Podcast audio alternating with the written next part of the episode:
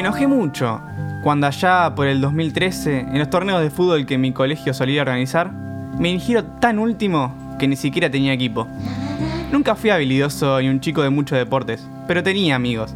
Tenía, bien usado el tiempo verbal. Mis ex compañeros y ex amigos, a partir de este suceso, armaron sus equipos. Y ahí quedé yo, solo, en el equipo de los que sobraban. Esta sobraba, muchachos, de esa no me olvido más. Me enojé mucho cuando en el clausura 2010, en un partido definitorio por la pelea del torneo, Argentinos Juniors recibía Independiente en la paternal. Y a Leo Núñez, ex argentinos, se le ocurrió jugar el partido de su vida. Lo peor, hizo un gol olímpico y pidió perdón.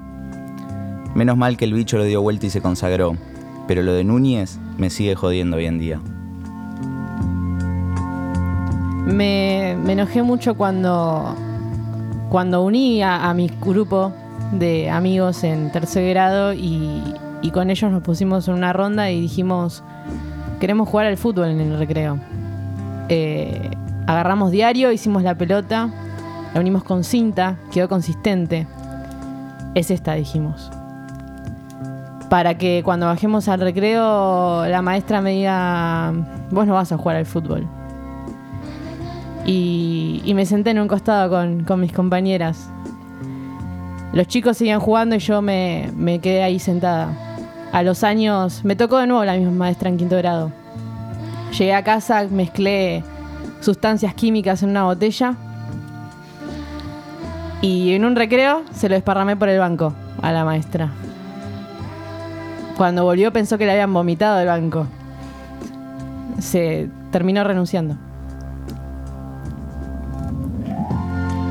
Me enojé mucho cuando en el Boca Banfield, clausura 2011, último partido de Palermo la bombonera, a Luchetti lo anticipa el Chucky Ferreira y se lo empatan a Boca 1 a 1. Era un partido pedorro, no servía para nada. No entiendo por qué me afectó tanto, pero Laucha, me cagaste la despedida de Palermo. No tenía ganas de verla. Igual te perdono por las tantas veces que sumaste más 3 en el Grande T, y no por Valla Invicta, sino por gol de penal. Postdata, volví a patear penales. El fútbol era mejor cuando vos pateabas. Yo me enojé mucho cuando, en solo una hora de juego, Coria le estaba pasando el trapo a Gaudio como nunca en aquella final de Roland Garros 2004. Lleva dos sets a cero y yo, a mis cortos 5 años, miraba la tele feliz. Estaba por salir campeón el que era de River.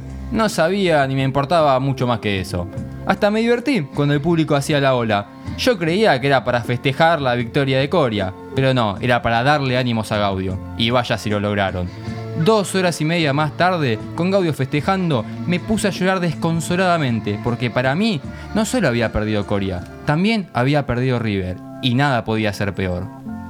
¿Vieron?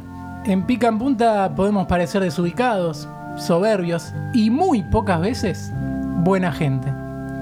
Puede que eso sea verdad, pero si hay cosas que nos enojan, nosotros no nos la vamos a guardar.